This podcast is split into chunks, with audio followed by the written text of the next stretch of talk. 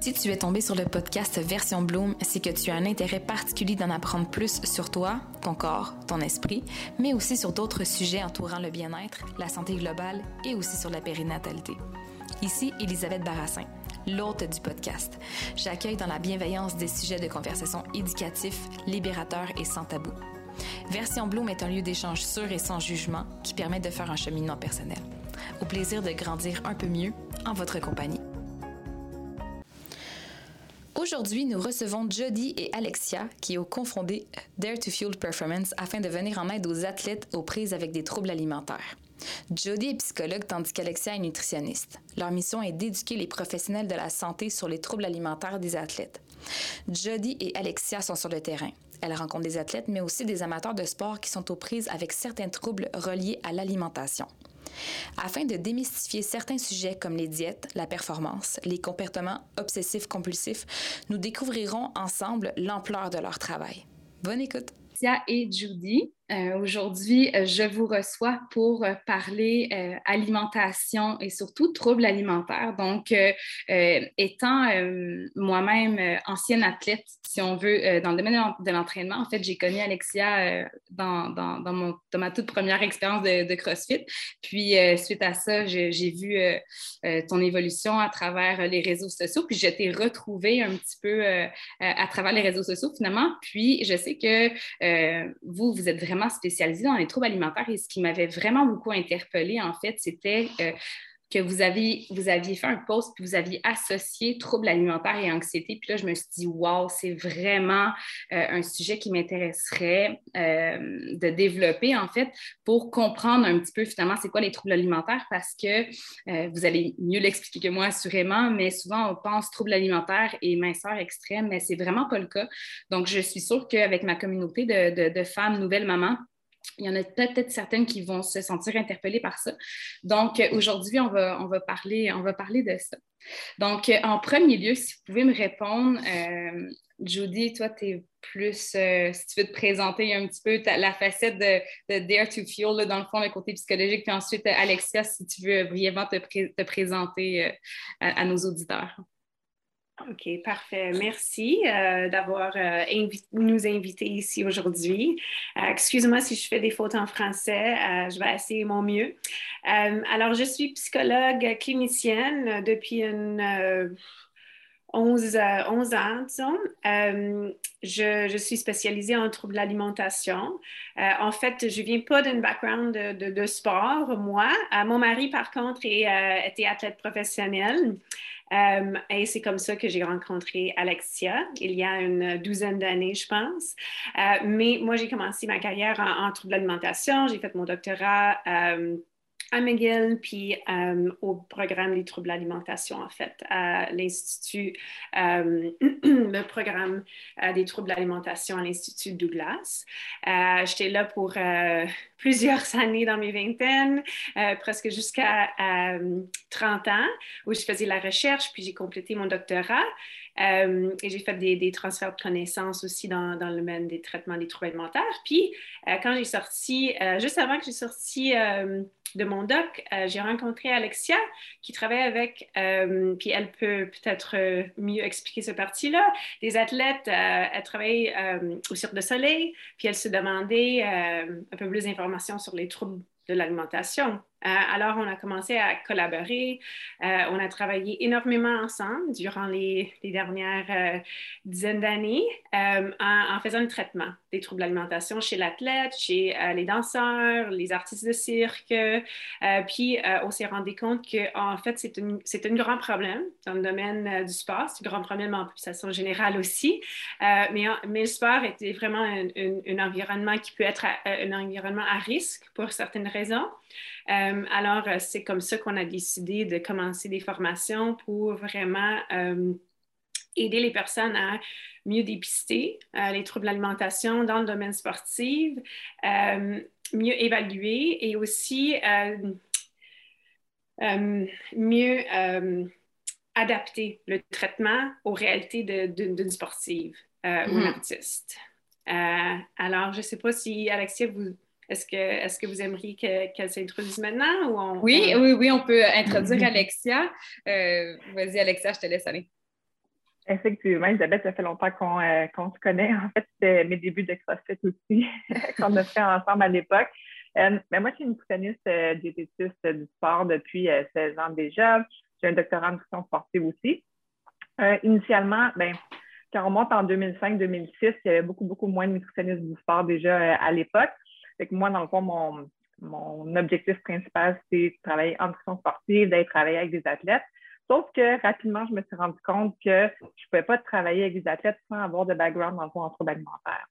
Fait que moi, ma, pratique, au début, c'était ben, en fait, dans les dernières années, là, ça, a toujours été principalement les sports aquatiques, donc les sports jugés, passage artistique, gymnastique, euh, puis euh, le plongeon aussi. Puis, parallèlement à ça, je travaillais aussi avec la danse et avec le Cirque du Soleil. Fait que c'est sûr que c'est toutes des, disciplines, dans le fond, artistiques euh, où euh, le, corps est excessivement important. Ça peut être associé évidemment à une meilleure performance ou la perception d'une meilleure performance, on va en parler euh, aujourd'hui. fait que rapidement, je me suis rendu compte que j'avais beaucoup, beaucoup d'athlètes, d'artistes qui souffraient beaucoup par rapport à leur relation avec l'alimentation.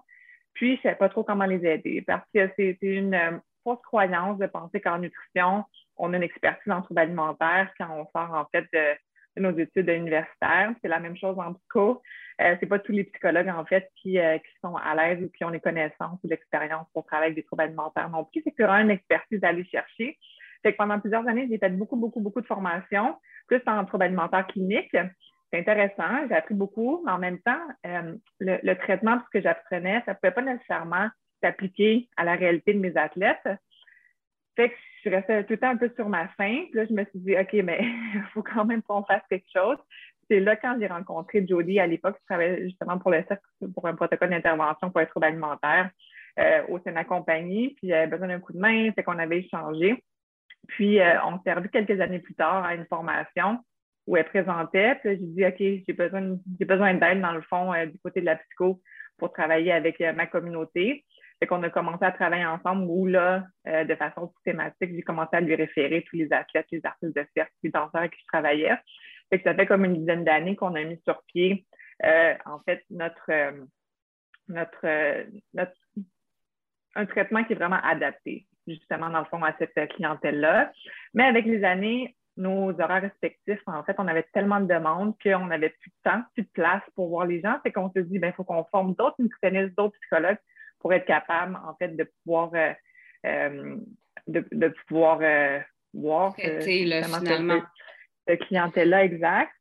Donc, c'est comme ça qu'on a mis sur pied Dare to Fuel Performance, qui est notre nouvelle organisation qui justement vise à, former tous les intervenants dans le milieu du sport, au niveau médical, par rapport au, traitement des troubles alimentaires sur la tête ou à la gestion, dans le fond, si on parle aux entraîneurs ou au physio, au dépistage, Excellent.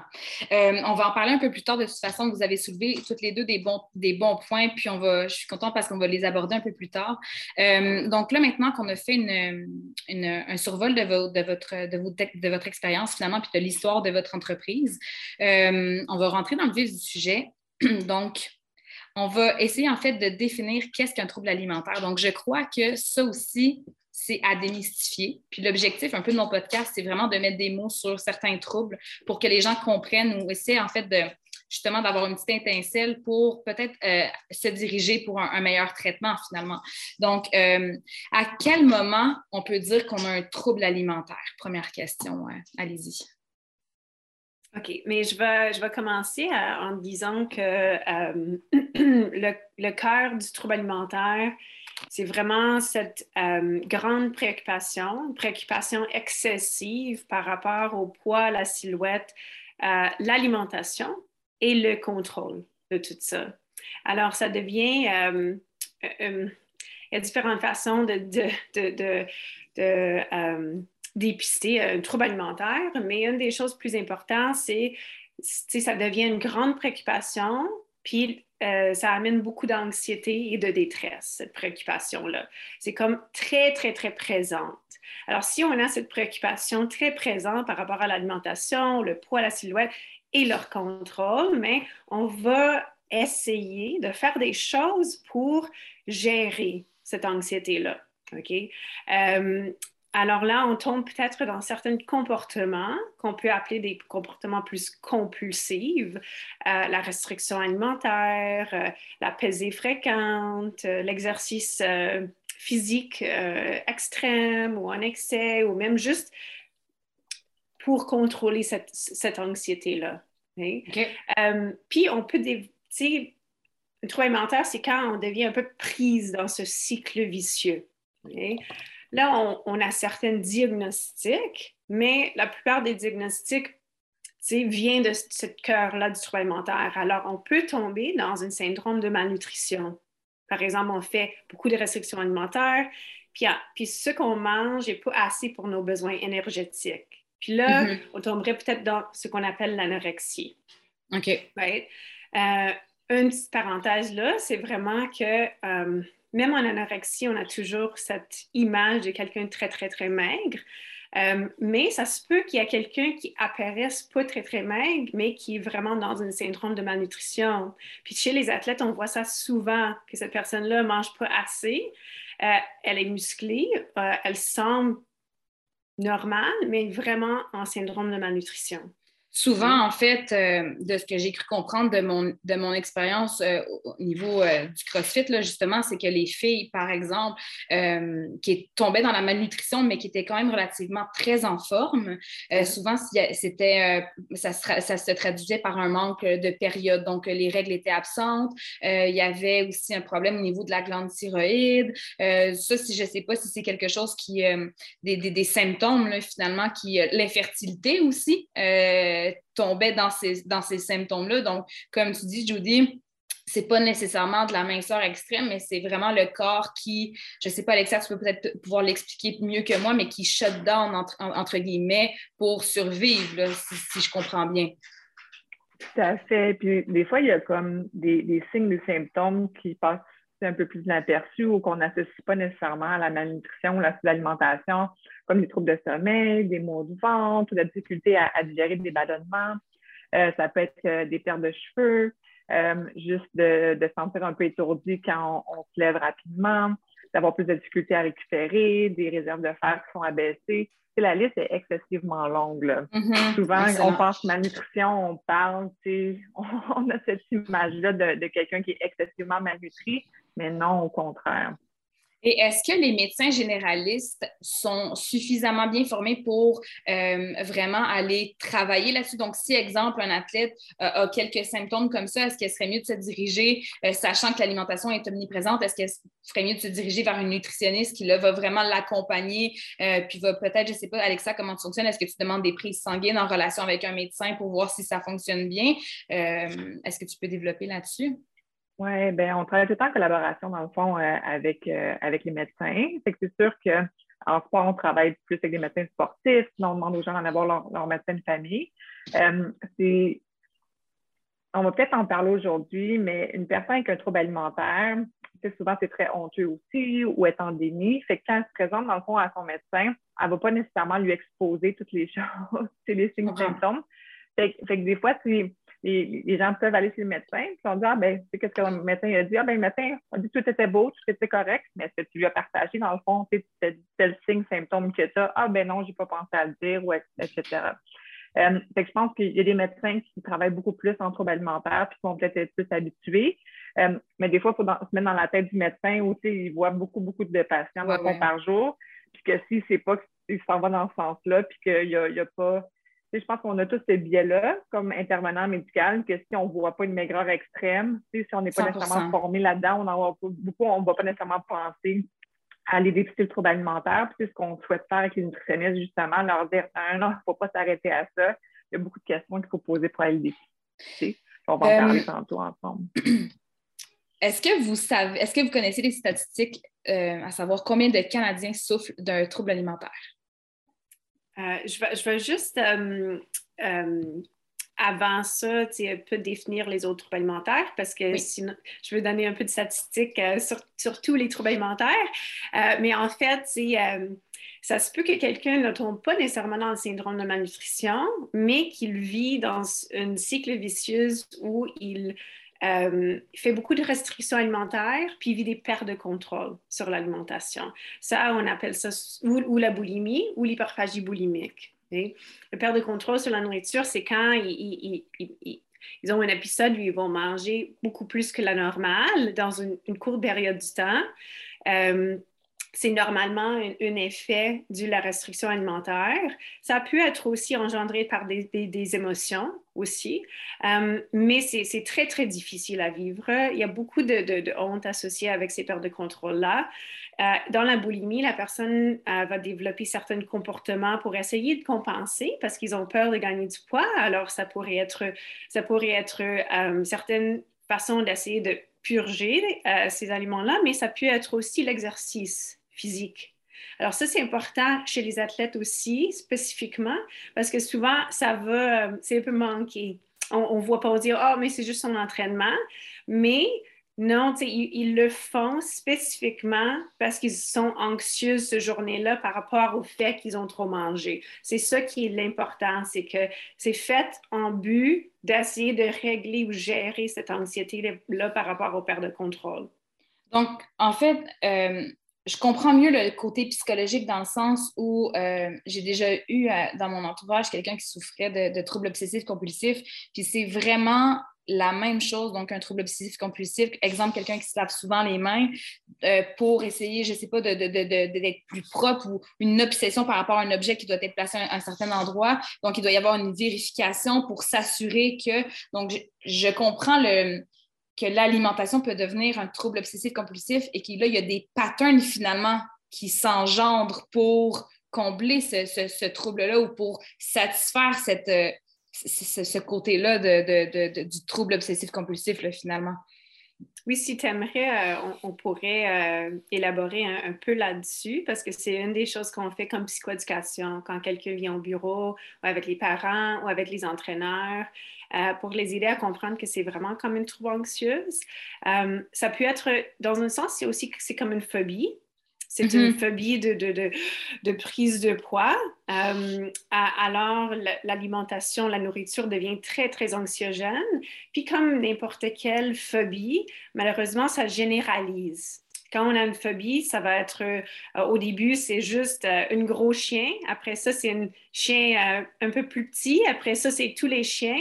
Mais c'est la même chose avec la nourriture. Ça devient généralisé puis irréaliste à un moment donné. OK? Mais la peur va généraliser si on évite cette chose-là, on essaie de gérer. Par contre, pourquoi est-ce que c'est plus aussi comme un trouble obsessif compulsif? C'est parce que c'est pas comme un chien, on peut pas l'éviter.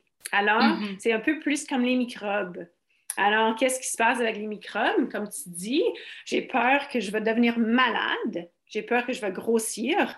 Alors, j'ai peur de, des microbes. J'ai peur de la, de la nourriture. Alors, je vais essayer de faire certaines choses pour que je sente en sécurité, pour gérer, c'est vraiment pour gérer cette anxiété pour mm-hmm. sentir en sécurité. Alors, est-ce que c'est la pesée? Est-ce que c'est les règles alimentaires? Est-ce que c'est l'exercice compulsif? On appelle ça des compulsions. Euh, et les obsessions. L'obsession, c'est dans la tête, puis les compulsions, c'est les comportements. Mais ça peut être n'importe quoi, vérification corporelle dans le miroir, euh, autre chose. Puis on, le plus qu'on fait des compulsions dans le TOC, le plus qu'on est anxieuse à long terme, malheureusement. Mm-hmm. Alors, parce qu'on se dit, ah oui, c'est vrai, c'est vrai que c'est une menace. Chaque fois qu'on réagit, on dit oui, c'est vrai que c'est une menace. Puis après ça, on doit faire ce comportement encore une fois. Alors, on devient vraiment pris dans ce cycle vicieux. Ça dans l'anorexie, ça dans la boulimie aussi.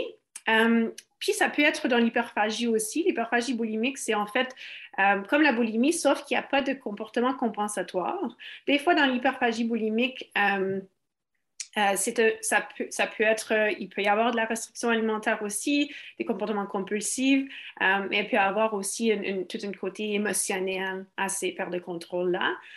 alors, ça, c'est les trois, les trois troubles alimentaires cliniques. Puis, il y a aussi une catégorie troubles alimentaires autres, spécifiés ou non spécifiés, ou tombent peut-être les, les, clientes qui sont un peu sous-cliniques, euh, c'est-à-dire juste qu'ils n'atteignent pas tous les critères, mais par contre, ils vivent beaucoup de détresse, de préoccupation est là, ça affecte leur fonctionnement aussi. Euh, alors, c'est vraiment une continuum. Alexia, euh, pour répondre à ma question, peut-être que je ne sais pas si tu peux me répondre. Est-ce que tu as travaillé, en fait, est-ce que tu as, travaillé avec plus d'athlètes qui avaient des, troubles alimentaires ou est-ce que dans ton expertise, est-ce que tu penses que tous les athlètes ont un trouble alimentaire ou est-ce qu'une bonne partie des athlètes ont un trouble alimentaire? Est-ce que le pourcentage est vraiment élevé par rapport à ce qu'on sait actuellement? Là, on parle d'athlètes, mais j'imagine que dans la population générale, j'aimerais aussi vous entendre là-dessus parce que je veux avoir le côté athlète, mais je veux savoir, est-ce que dans la vie de tous les jours, est-ce qu'il y a beaucoup de gens qui vivent avec ce genre de troubles-là? Oui. Est-ce que tous les athlètes ont un trouble alimentaire? Non. Est-ce qu'il y a plus d'athlètes qui ont un trouble alimentaire que ceux qui sont dépistés? Oui. Euh, fait que, quand on regarde, dans le fond, les statistiques euh, de la prévalence des troubles alimentaires chez l'athlète, ça se promène dans le fond entre 0 à 19% pour euh, les, hommes, puis chez, chez, les femmes, dépendamment des études, ça va jusqu'à 45 Mais c'est vraiment difficile d'avoir des données de prévalence ben, de façon générale en trouble alimentaire, mais chez cette population-là aussi. Euh, il y a des nouvelles études qui s'en viennent, c'est peut-être qu'on va en savoir plus. Mais euh, je pense que pour répondre à ta question, la majorité des nutritionnistes, au début de notre formation de deux jours, euh, nous disent que, ou elles sont là parce que ça les intéresse, mais qu'ils n'en ont pas beaucoup dans leur pratique. Puis après avoir fait notre formation, ils nous disent Oh mon Dieu, il y en a, il y en a tellement, mais je ne savais pas comment les dépister. Euh, donc, tu sais, je pense que ça, ça parle beaucoup aussi. Euh, mais dans la population générale, je vais essayer de Jodie en parler un petit peu. Tu sais, je pense que c'est sûr qu'il y, a des certains troubles alimentaires qui sont encore euh, sous-diagnostiqués ou sous-dépistés dans la population en général aussi. Mm-hmm. Oui, c'est ça, c'est ça. À quel âge est-ce qu'on peut développer un trouble alimentaire? Je suis maman, moi, d'une petite fille de 8 ans qui fait de la gymnastique ayant ce côté, euh, cette expérience-là en entraînement, je veux dire, euh, on, veut des fois, en tant que parent, bien faire, les pousser, pas nécessairement les pousser, mais les encourager à continuer. Euh, à, quel âge est-ce que ça, peut devenir problématique? J'imagine que ça peut devenir problématique relativement jeune selon le sport. Ça pourrait. Souvent, on va présenter un peu comment un cas euh, peut développer un trouble alimentaire. Puis ce qu'on voit souvent, souvent, c'est que euh, la préoccupation avec le corps peut se développer euh, avant le trouble alimentaire. Comme disons, ça peut être à 8 ans, à 9 ans, à 10 ans, à 11 ans que le, problème avec l'image corporelle commence. La préoccupation avec le corps peut commencer là.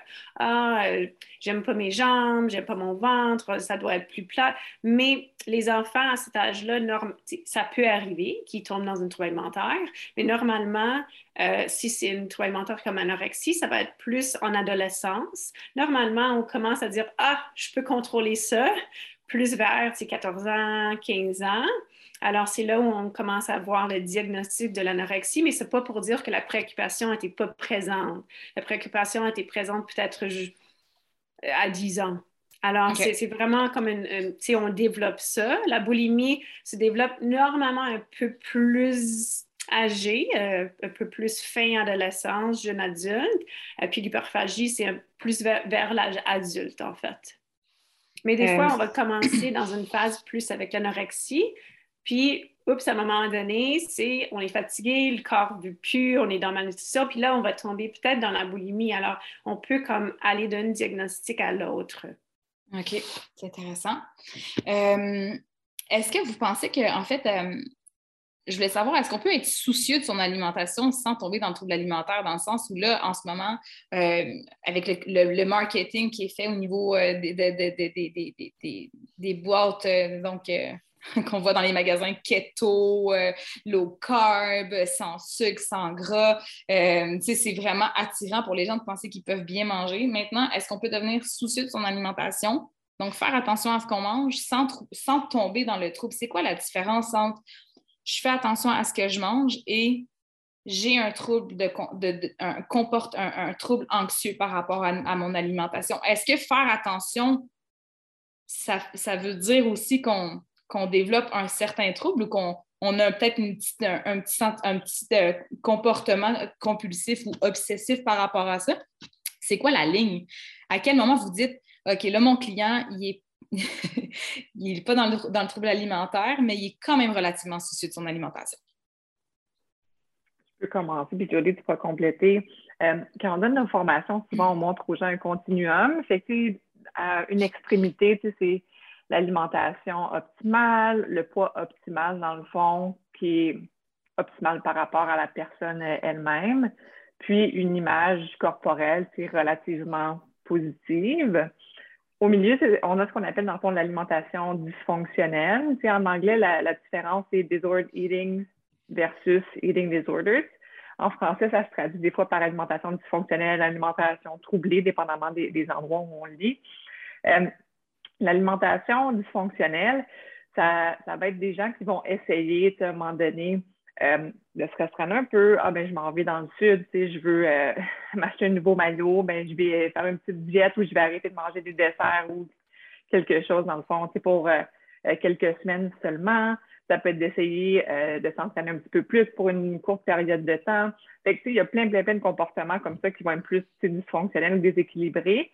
Sauf que les gens peuvent retourner par la suite vers une alimentation qui est, euh, qui est plus considérée comme normale ou des, habitudes plus euh, optimales, je dirais. Le risque, c'est que plus longtemps on reste, dans le fond, au milieu du continuum dans l'alimentation dysfonctionnelle, souvent le plus de chances, c'est qu'on a que de se diriger vers, à ce moment-là, le trouble alimentaire aussi. C'est sûr, on va parler des différents facteurs de risque, mais plus une personne, dans le fond, est, exposée à différents facteurs de risque, euh, ben, plus elle a de chance aussi à ce moment-là de migrer vers le trouble alimentaire. Mm-hmm. Je comprends. Une des euh, choses importantes, c'est vraiment la flexibilité versus la rigidité. Est-ce que je suis rigide? Je dois, je dois faire certaines choses? Normalement, c'est une indication qu'on fait ça parce qu'on a peur, parce qu'on essaie de gérer une anxiété. La flexibilité, on peut l'avoir si c'est plus une question de je veux juste sentir bien, je veux juste bien manger pour moi, je suis curieuse par rapport à comment je vais sentir dans certaines choses, on peut avoir une certaine flexibilité là-dedans aussi. Alors, on mm-hmm. voit vraiment une différence entre comme la rigidité, on doit le faire, c'est très consistante, euh, versus, euh, tu sais, je fais ça pour sentir bien, mais je peux être flexible, je peux sortir, je peux avec mes amis, je peux avoir des soupers, euh, je peux me permettre de... C'est ça, c'est la flexibilité qui est importante. Mm. J'aime vraiment ce que tu dis, puis je t'avais déjà entendu par rapport euh, dans un podcast par rapport à ça. Euh, c'est vraiment plus en fait l'objet un objectif qu'on doit avoir d'une manière positive. Donc, euh, on parle de l'alimentation pour qu'on utilise pour être un peu plus performant et non pas nécessairement l'inverse dans le sens où ça doit être un carburant positif, l'alimentation pour un objectif X et non pas un objectif très précis, très rigide et très rudimentaire, si on veut moi, c'est vraiment un gros questionnement que j'ai. Est-ce qu'on peut être athlète ou est-ce qu'on peut arriver à un objectif très précis? On prend l'exemple des haltérophiles ou des boxeurs qui doivent faire des pertes de poids ou qui doivent faire des pesées et, et ne pas être rigide ou ne pas avoir une personnalité un peu anxieuse et obsessive parce que les athlètes de haut niveau, souvent, c'est leur trait de personnalité. Ils sont souvent, bon, ben, en fait, pas tous les athlètes, mais il y a beaucoup d'athlètes qui sont très rigides, très, euh, très, euh, très routiniers, ils, ont, sont très méthodiques. Est-ce qu'on peut arriver à, à, ce niveau-là si on ne si on passe pas inévitablement par, euh, par cette trait de personnalité-là, en fait? Moi, c'est ça mon, mon questionnement. Puis pour revenir à ma question, avec les boxeurs puis avec les haltérophiles, est-ce que c'est pas un peu les nutritionnistes qui vont faire en sorte qu'ils vont développer ces troubles-là ou c'est pas leur sport qui va développer ce trouble-là? C'est sûr, les catégories de poids, c'est euh, dans la littérature scientifique, on le voit beaucoup en pratique, là, c'est, une catégorie de sport qui est à risque c'est pour développer des troubles alimentaires. Parce que, je veux dire, si tu fais pas le poids, tu peux pas performer. C'est que c'est sûr qu'il y a beaucoup, beaucoup, beaucoup, beaucoup d'importance, évidemment, c'est accordé au poids. Euh, je pense que le, ben, le fait de travailler en nutrition quand on est un athlète à catégorie de poids, euh, puis d'avoir ce, support-là optimal fait une grande différence parce qu'on peut mieux périodiser, dans le fond, euh, notre alimentation, puis euh, notre composition corporelle, en fonction de nos différentes compétitions aussi. il y a beaucoup, beaucoup d'athlètes qui vont tellement se restreindre avant les pesées qu'après ça, ils vont vouloir compenser puis manger énormément. Fait il y a des grosses fluctuations de poids. Dans un monde idéal, en fait, il ne devrait pas avoir une très grande différence entre le poids normal d'un athlète et sa catégorie de poids non plus. Quand c'est le cas, il y a soit un trouble alimentaire ou des fois, on doit prendre des décisions, il faut juste modifier la catégorie de poids euh, aussi. Euh, mais mm-hmm. est-ce que c'est normal? Est-ce que c'est possible pour un athlète de haut niveau d'avoir une saine relation avec l'alimentation? C'est oui, puis on C'est votre travail. On, l'espère, mais on le voit. Moi, j'en connais beaucoup, beaucoup d'athlètes qui, euh, qui, qui, ont, je pense que ça revient au mot rigidité. Il y, a une différence entre euh, un, un, athlète qui, qui va entrevoir, mettons, sa saison de compétition, il va se dire OK, ben là, je vais mieux dormir, moins sortir avec mes amis, je vais peut-être comme moins consommer d'alcool, je vais m'assurer, dans le fond, que mon alimentation est top. Pas top restriction, mais top. Je vais avoir toutes mes collations après l'entraînement. Je vais plus cuisiner au lieu d'aller au restaurant. Euh, fait c'est de voir que l'alimentation, comme d'autres aspects dans le fond de la vie d'un athlète, c'est sûr que c'est important, c'est pour bien performer.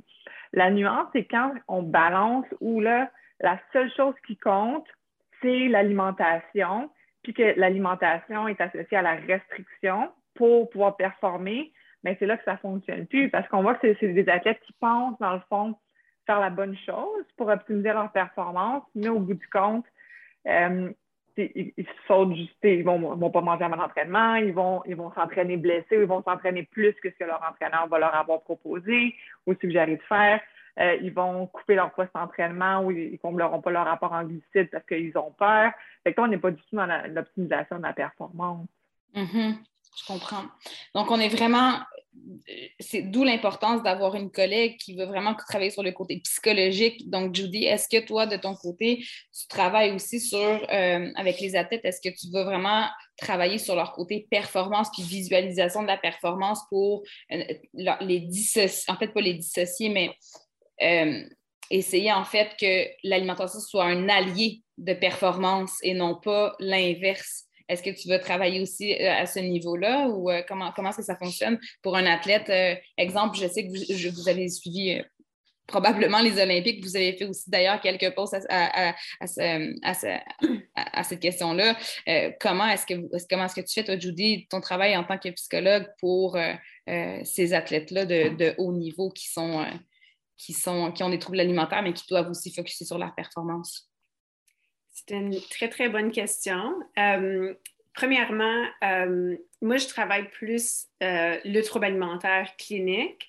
Alors, je ne suis pas psychologue de performance. Alors, je fais toujours cette nuance, mais on va travailler peut-être avec un psychologue ou un préparateur, préparateur, mental ou autre pour les aider. Puis, une des choses les plus importantes qu'on travaille ensemble, je pense, c'est l'identité de cet athlète-là. Parce que s'ils sont euh, une des choses très importantes par rapport au trouble alimentaire, c'est que le plus tôt qu'on peut dépister le trouble alimentaire, le meilleur pour le prognostic du traitement, parce qu'on peut les sortir de ces habitudes, de cette obsession, beaucoup plus facilement. Si ça devient plus chronique, après un an, après deux ans, ça devient partie de leurs identités. Puis malheureusement, il va avoir certaines croyances, comme par exemple que leur trouble alimentaire les aide à performer, qu'ils ne peuvent pas performer sans le trouble alimentaire, que s'ils n'ont plus le trouble alimentaire, ils vont devenir grosses, puis ils ne vont pas être capables. Alors, nous, on travaille énormément cette partie-là d'identité comme personne, comme athlète, puis on défie beaucoup, beaucoup, beaucoup des pensées, des croyances, des histoires qu'ils ont créées par rapport à ça. Mais des fois, on va collaborer avec euh, un préparateur mental pour les aider à voir comment est-ce qu'ils peuvent avoir leur confiance pour bien performer en même temps, parce que là, on, ne compte plus sur le trouble alimentaire. C'est pas vrai que c'était le trouble alimentaire qui faisait la différence, mais dans leur tête, des fois, c'est tellement, tellement fusionnel, l'athlète puis le trouble alimentaire, que c'est toute une job de, de, de, diffuser ça. Je comprends. On parle vraiment de rigidité et de contrôle. Euh, est-ce que vous pensez que c'est possible qu'une personne se guérisse d'un trouble alimentaire et n'ait plus jamais besoin de contrôler quoi que ce soit par rapport à l'alimentation. À quel moment une personne est guérie puis, et, peut dire j'ai plus besoin d'être suivie? Est-ce que est-ce que c'est possible ça d'arrêter de, d'avoir un, un, plan? Exemple, les athlètes qui ont toujours eu un programme d'entraînement, toujours eu une rigidité au niveau de leur, euh, de leur horaire. Euh, ils sont très aussi superstitieux, ils ont des, ils ont des rites, ils ont... donc c'est toujours dans le contrôle et là, à un moment donné, s'ils sont lâchés dans l'océan avec aucune bouée de sauvetage, est-ce que ça fonctionne? J'imagine que ça doit prendre vraiment comme des années à, guérir d'un trouble alimentaire. Est-ce qu'on peut arrêter de contrôler un jour? Je vais commencer, puis Jolie, tu pourras compléter. Euh, comme, en fait, on, répète souvent la même chose parce que c'est tellement important. Plus tôt le dépistage se fait, le moins long le traitement va durer. Fait quand, dans le fond, euh, j'ai une référence où je peux voir un athlète rapidement, ça peut qu'il ne se rende pas dans le fond à la psychoclinique, que juste en nutrition, on l'adresse, puis que euh, les règles alimentaires sont parties, je veux dire, on, gère ça en nutrition, puis à ce moment-là, en quelques mois, puis on le voit là, en quelques mois, la personne, le trouble alimentaire est parti. Fait ça, c'est important de le comprendre, que pour aller chercher de l'aide, il ne faut pas attendre des années ou attendre de se sentir vraiment, vraiment pas bien, au contraire. souvent, les gens vont dire, ah, ben, peut-être j'ai pas besoin de traitement, c'est pas si pire que ça. Et si on attend que ce soit si pire que ça, c'est sûr que ça va être beaucoup plus long. Euh, le traitement, en fait, c'est un traitement qui euh, demande des rencontres fréquentes parce que c'est sûr qu'on expose la personne à des choses qui sont plus anxiogènes. C'est une exposition, c'est graduel ou une exposition graduelle, dans le fond, à, certaines peurs. C'est pour ça que le traitement, initialement, euh, est à chaque semaine. Puis après ça, dès que la personne, dans le fond, se sent mieux, notre objectif principal, c'est de se passer les rencontres, pas le plus rapidement possible, mais au, dans le fond, selon, selon la, façon dont elle, gère la situation. On veut la rendre autonome, puis on ne veut mm. pas qu'elle ait besoin de nous, en fait, toute sa vie, au contraire. Il faut que la personne retrouve cette confiance-là, parce que c'est ça que le trouble alimentaire, souvent, les gens ont, perdu toute la confiance qu'ils ont envers eux-mêmes, envers leurs propres signaux que le corps leur envoie. Fait que nous, dès que ces, reconnexions-là sont faites, notre objectif, c'est que la personne soit capable de fonctionner sans, euh, sans notre aide euh, aussi. Fait que ça, c'est la, première chose, je pense, qui, euh, qui est importante. par rapport, est-ce que c'est possible de se sortir d'un trouble alimentaire? La réponse est oui. Je vais laisser Jodie expliquer dans le fond pourquoi. Ça, c'est une grosse fausse croyance. En souvent, on entend ça. C'est ah, ben, un trouble alimentaire, on ne peut jamais en guérir. C'est hmm. faux, mais on reste avec des petites vulnérabilités. Mm-hmm. Oui, c'est vrai. Euh, je, vais, essayer euh, juste de faire une petite différence ici, parce que quand on parle la contrôle, je pense qu'on parle d'une recherche de la sécurité. Tu on se sent comme pas sécure, alors on a besoin de chercher la sécurité, la sécurité dans euh, certaines règles, certaines choses très rigides. C'est pas pour dire qu'on peut pas avoir une structure, on a tous besoin d'une structure, mais dans des règles, dans des choses très externes. Alors, ce qu'on essaie de faire, c'est à un moment donné, mais ça prend beaucoup de temps, petit à petit les amener à sentir qu'ils ont moins besoin de toute cette rigidité pour sentir en sécurité. Alors oui, ça prend beaucoup de temps, mais c'est là où on, essaie de développer leur confiance en eux-mêmes, de faire les choix, développer une flexibilité, c'est-à-dire toi, tu sais ce que tu as besoin, mais aussi de développer un sentiment de sûreté. Sûreté versus la sécurité. La sûreté, c'est plus, je pense que c'est bonne traduction en français, mais c'est un sentiment où on se sent pas seul, on, a, on a confiance dans nous, on a confiance aussi dans notre entourage, on est comme, on sent important, on sent euh, connecté au monde. Une estime de soi finalement.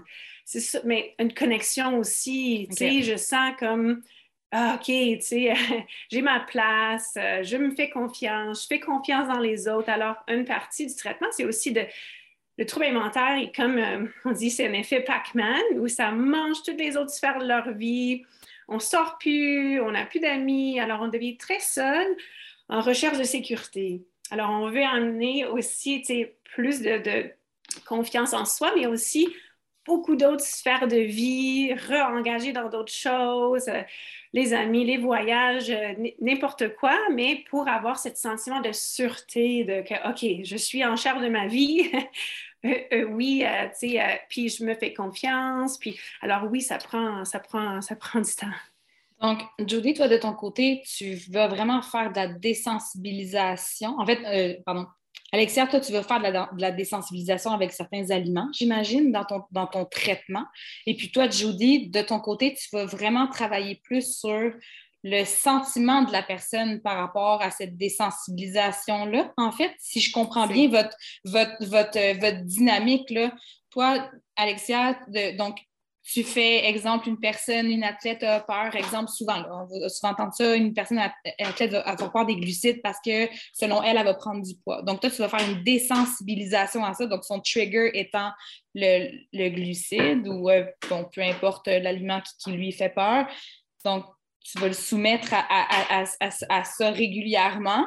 Et puis toi, Judy, de ton côté, tu vas lui, lui, lui assurer qu'il n'y aura pas d'effet négatif ou la fin du monde n'arrive pas si jamais euh, il, mange cet aliment-là, finalement, c'est ça? Je, les aide à gérer l'anxiété par rapport à ça. C'est, ça ne va, ça va pas être la fin du monde, moi je le sais, mais il ne le sait pas. Il le sent vraiment que ça va être la fin du monde. Alors, on développe notre confiance vraiment en, en étant confiante qu'on peut euh, survivre nos émotions difficiles, euh, qu'on ne doit pas réagir à ces émotions-là, qu'on a d'autres outils, qu'on peut se, se grounder, se, se calmer, qu'on peut voir que finalement, finalement, c'est pas le fin du monde, je suis là, ça va, puis on développe, la confiance, confiance qu'on peut gérer ces émotions-là. C'est vraiment, on dit souvent, le, le trouble alimentaire, c'est pas un trouble de l'alimentation, c'est un trouble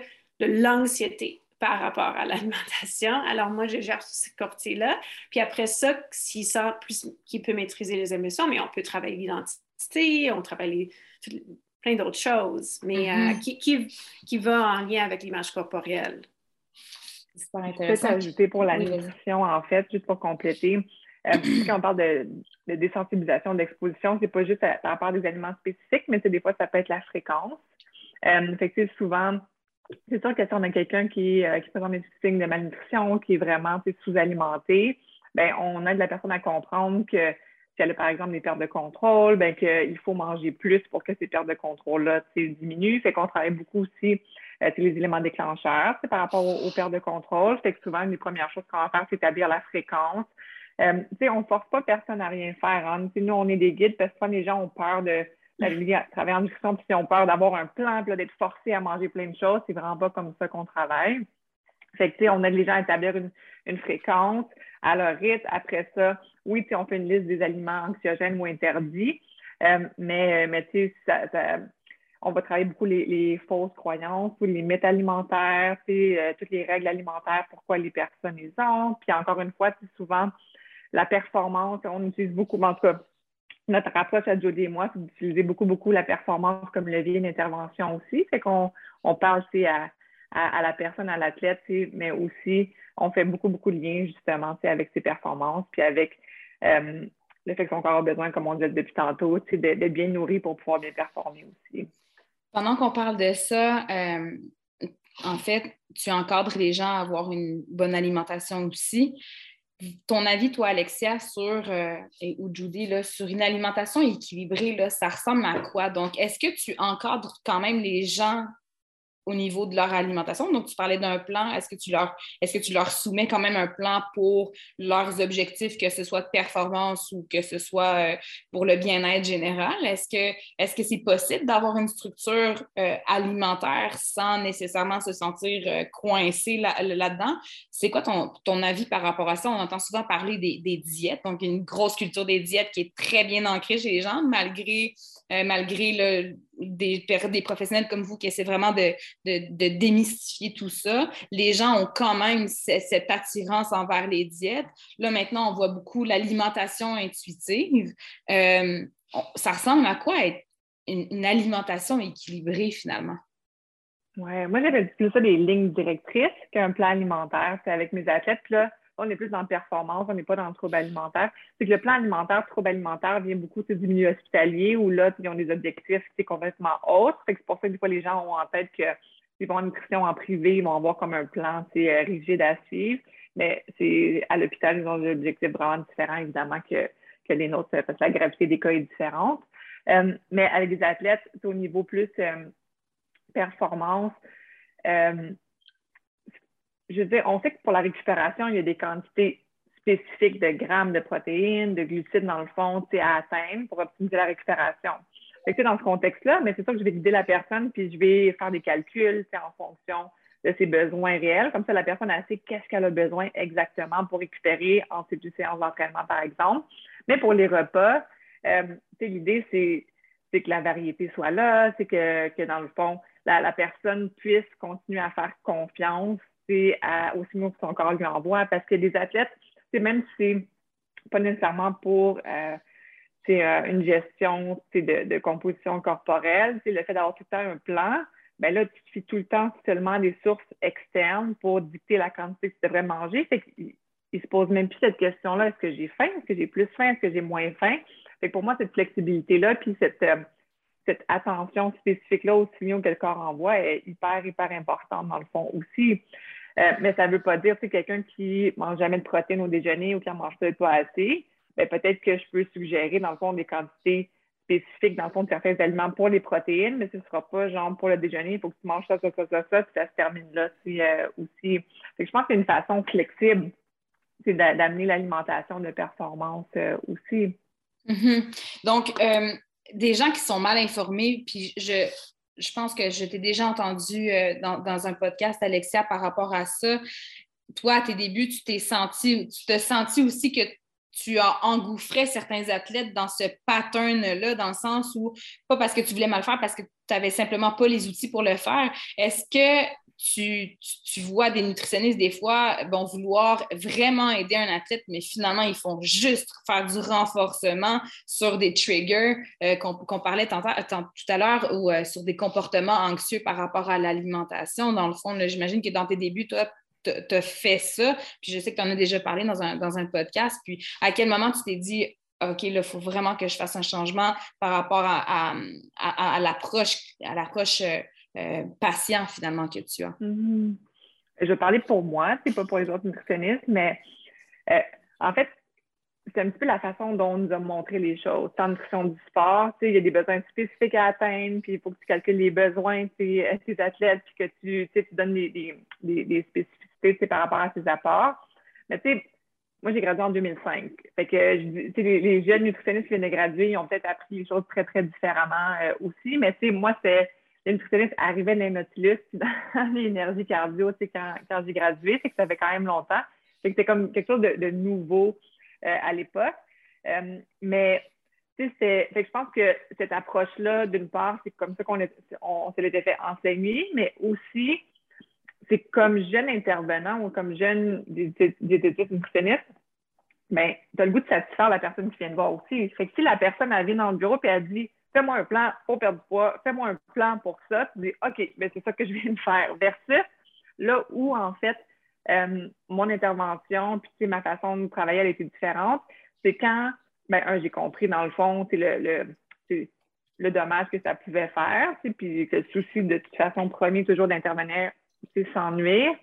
Mais c'est d'avoir la confiance comme nutritionniste de dire, hey, tu viens me voir pour ça, mais moi, je te propose différemment parce que je pense pas que ce soit, dans le fond, ce qui va être optimal à long terme pour toi aussi. Fait que ça, ça, ça demande quand même de la confiance parce que ça se peut qu'on déçoive les gens, peut-être qu'on va les perdre comme clients, peut-être qu'ils seront pas contents contre nous aussi. C'est comme cette insécurité-là que moi, avec le temps, j'ai appris à gérer. Puis au contraire, d'une façon, puis on, on la présente aux nutritionnistes dans nos formations, il y a une façon d'aborder le sujet puis de faire comprendre, dans le fond, aux gens euh, que, puis je le dis, je ne ferais pas bien mon travail en ce moment si je faisais ce que tu me demandes, si je te donnais un plan, dans le fond, pour tes pertes de contrôle.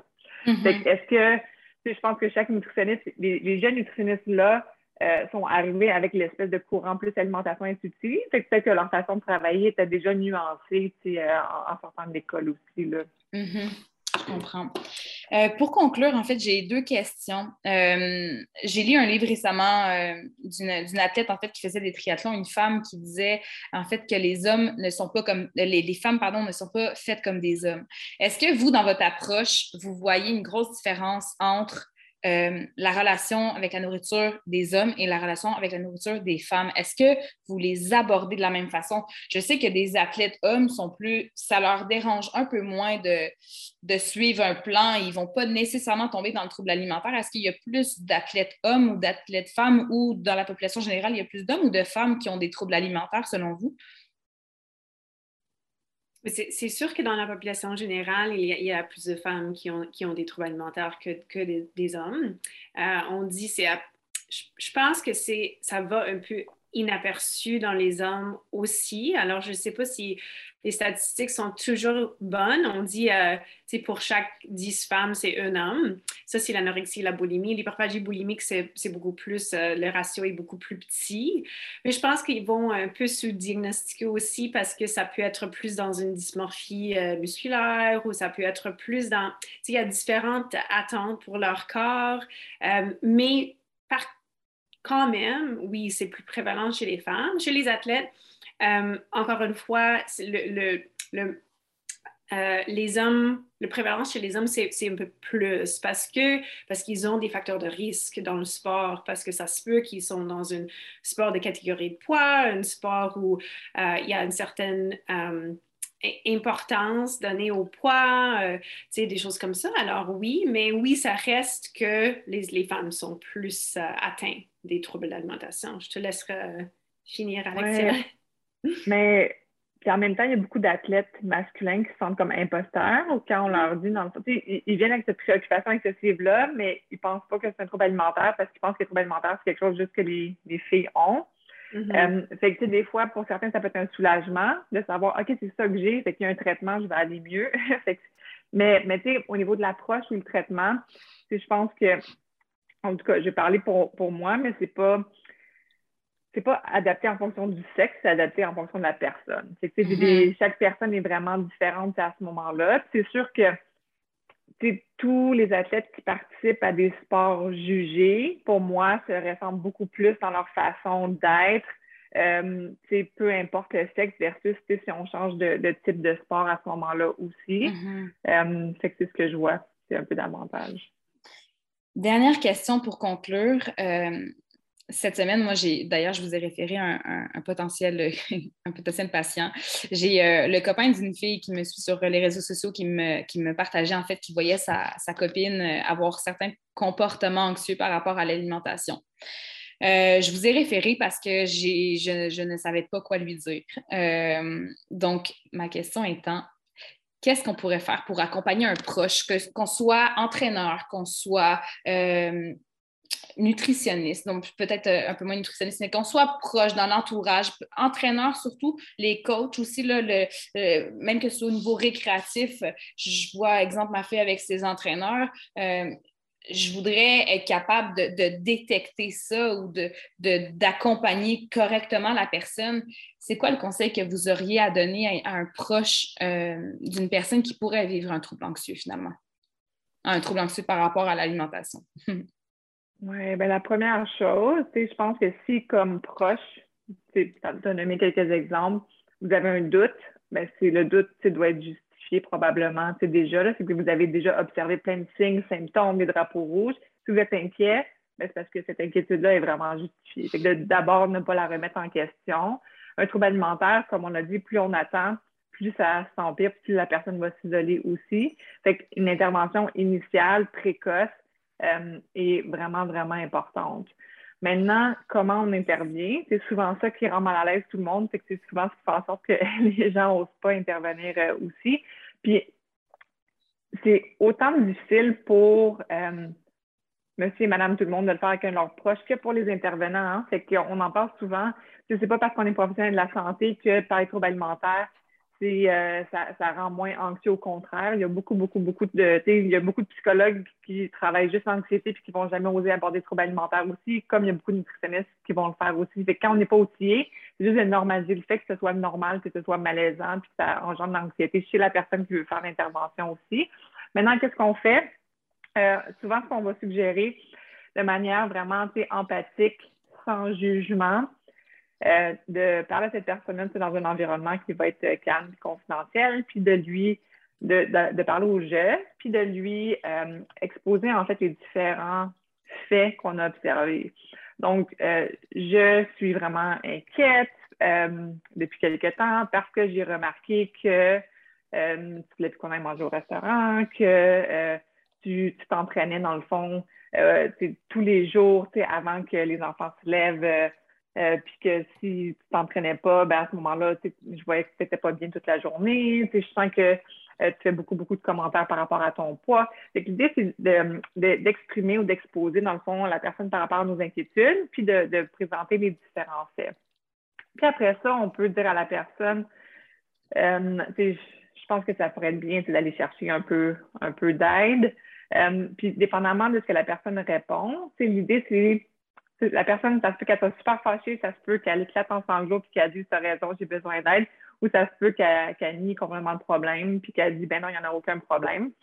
Euh, d'une façon ou d'une autre, ce qu'on va dire à la personne, c'est de dire, regarde, je t'en ai parlé, moi, ça me fait du bien, mais je suggère qu'on en reparle. Si c'est un conjoint, ça peut être dans quelques jours. Si c'est, mettons, un entraîneur ou, un physio, ça peut être, OK, ben la semaine prochaine, quand on se revoit, on va en reparler. Mais c'est important de ne pas laisser ça en suspens, de continuer, dans le fond, à avoir cette discussion-là comme on ferait dans le cas d'une blessure. On va souvent, dans le fond, aller revalider comment ça se passe. Il euh, faut, accepter le fait que certaines personnes ne seront pas prêtes ou ne voudront pas aller chercher de l'aide aussi. Quand c'est dans le cadre d'une équipe sportive, c'est un peu différent parce qu'on ne peut pas permettre, dans le fond, à un athlète d'avoir son trouble alimentaire et de rien faire parce que ça devient un facteur de risque pour tous les autres athlètes à ce moment-là aussi. je pense que le rôle des organisations sportives, des équipes sportives est différent que dans un cocon familial. Mm-hmm. Les relations sont un peu différentes mais d'une façon ou d'une autre, il faut, euh, je pense, c'est jamais une mauvaise chose d'intervenir. On ne va jamais empirer le problème. Au pire, c'est correct, on n'a pas de problème. Mais si vous avez ces doutes-là, souvent, c'est y a quelque chose. Mm-hmm. On peut peut-être parler aussi juste un peu de prévention et d'être une bonne modèle. Absolument. Puis c'était dans mes questions d'ailleurs. C'était aussi, euh, je, parce que je ne veux pas prendre trop de votre temps, mais c'était aussi dans mes questions comment est-ce qu'on peut être bienveillant avec euh, nos enfants aussi par rapport à l'alimentation? Comment euh, je veux présenter un dessert, par exemple, sans nécessairement dire là, on, mange pas de dessert ce soir, c'est mauvais pour la santé. Puis je sais qu'il y a plein de parents qui le font, puis c'est pas pour mal faire, mais c'est juste que je, peux comprendre qu'à un certain moment, ce genre de commentaire-là fait son bout de chemin dans le cerveau d'un enfant qui va un jour avoir 14-15 ans, comme on parlait au début de la conversation, et puis là, va diaboliser euh, la, nourriture. Donc, vas-y, Judy, pour, euh, pour euh, cette intervention-là. mais, mais je. tu sais, souvent, c'est pas juste les entraîneurs ou, euh, les professionnels qui vont se sentir un peu imposteurs à amener ce sujet-là, mais les parents aussi, parce que on a nos propres enjeux alimentaires. Ça se peut qu'on est un entraîneur puis on a vécu des choses nous-mêmes. Peut-être qu'on a, on a nos propres croyances ou enjeux alimentaires ou on est un parent qui est pris avec ça aussi. Euh, puis on la, réaction normalement, c'est un peu de, mettre ça de côté ou d'éviter ou de mettre ça en dessous du tapis, alors parce qu'on ne sait pas comment ou quoi faire. Mais c'est vraiment, vraiment, vraiment ça qu'on dit, même si toi, tu as tes propres enjeux, c'est très important d'être une bonne modèle si tu es un parent ou un entraîneur parce que les petits, ils vous regardent. les athlètes, ils vous regardent. C'est la meilleure façon d'apprendre, c'est en regardant quelqu'un. Mm-hmm. On n'entend pas ce qu'ils disent, on voit ce qu'ils font. C'est comme ça qu'on apprend. Alors, les commentaires qu'on fait par rapport à nos propres corps, par rapport, oui, c'est sûr que par, par, rapport au corps des jeunes, mais, mais, même par rapport à nos propres corps sont importantes. Est-ce que je me dis que je suis grosse? Est-ce que je me check toujours dans le miroir en disant Ah, je suis laide ou je suis trop vieux ou quoi que ce soit? Euh, puis la façon dont on, fait des commentaires par rapport à l'alimentation, comme vous disiez, ça peut être Ah, j'ai trop mangé, oh, j'ai pas dû manger ça, ah, encore une fois, euh, tu sais, euh, je ne peux pas contrôler ce que je mange, je dois compenser, euh, j'ai dû me pas manger toute la journée pour mériter ce repas-là. on a plein de différentes choses qu'on peut dire. Oh non, ça, mm-hmm. c'est pas un bon aliment. comme tu dis, ça va comme vraiment ça va vraiment fabriquer l'histoire de, l'alimentation et du corps pour, pour la jeune, pour la jeune athlète, pour l'enfant. Euh, mm. alors, même si on a nos propres enjeux, c'est d'essayer de, dire, OK, mais moi, je peux être une bonne modèle en s'assurant que euh, je ne fais pas ces commentaires négatifs et que j'amène peut-être aussi euh, quelque chose d'un peu plus bienveillante par rapport au corps. Euh, tu sais, le corps regarde ce, qu'il peut faire au lieu de l'apparence physique. Mm-hmm. Euh, comment est-ce que je me sens bien? Ah, c'était le fun de faire du sport au lieu de, ah, tu sais, j'ai fait de l'entraînement puis euh, garde mes, abdos, quoi que ce soit. Mais c'est le fun, c'était... Euh, parce qu'il y a plein de raisons pourquoi on fait l'entraînement, pourquoi on fait le sport, qui est le fun, qui est euh, d'être partie d'une équipe, tu vraiment, vraiment essayer de mettre l'emphase sur d'autres choses, comment on se sent là-dedans, euh, qu'est-ce que notre corps peut faire, euh, tous les autres aspects positifs. Puis aussi par rapport à l'alimentation, de vraiment être une bonne modèle pour comment est-ce qu'on a une belle variété des choses. on peut aimer les légumes et on peut aussi aimer le dessert, euh, de vraiment essayer d'être ce bon modèle pour la diversité, en fait. Mm-hmm. Si, c'est la nourriture ou si c'est les corps. Parce que, et de comprendre comme parent et entraîneur que on n'a pas beaucoup de marge de manœuvre sur le corps.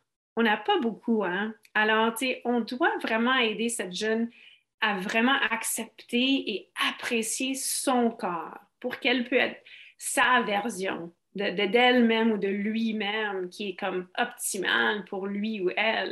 Euh, alors, on dit plus que c'est comme, tu sais, on est plus comme une jardinière avec une fleur, puis toutes les fleurs sont différentes. On n'est pas un ingénieur qui comme veut mettre tout le monde euh, dans la même moule. Mm-hmm. Euh, alors vraiment, cette diversité-là est très importante. C'est vraiment... C'est vraiment beau ce que tu dis, puis c'est vrai que euh, c'est de changer la. Puis ça, ça s'applique à n'importe quelle sphère, je pense, de, de, de, notre vie de parents c'est d'apporter une perspective différente sur, sur, sur, sur, quelque chose. Là. Donc, c'est vraiment de changer notre approche, puis comment on verbalise euh, les choses, non pas dans la négativité ou faire du renforcement négatif, mais vraiment y aller dans la, dans la bienveillance. Puis je pense que la bienveillance, c'est vraiment un mot qui prend beaucoup, beaucoup de place dans la parentalité. Euh, puis si on arrive à être des parents bienveillants, on, va cultiver euh, des fleurs, comme tu dis, mm-hmm. qui vont vraiment être plus épanouies que, ce que nos parents ont, peut-être fait aussi, pas par pas par, euh, parce qu'ils voulaient mal faire, mais par, par inadvertance finalement. Là. Belle conclusion. Ben, merci beaucoup euh, pour, euh, pour votre temps aujourd'hui. ça m'a vraiment fait plaisir. J'en ai vraiment beaucoup appris. je vais mettre le lien de votre, de votre Instagram. Comme ça, si les gens sont curieux de voir vos publications et de vous suivre. Et aussi, certaines, certaines d'entre certaines de mes, de mes auditrices vont peut-être vouloir aussi faire vos formations. Donc, euh, toutes les informations sont sur votre site web que je vais aussi mettre en lien. Donc, euh, merci beaucoup à vous deux pour aujourd'hui. Merci, à vous. À toi.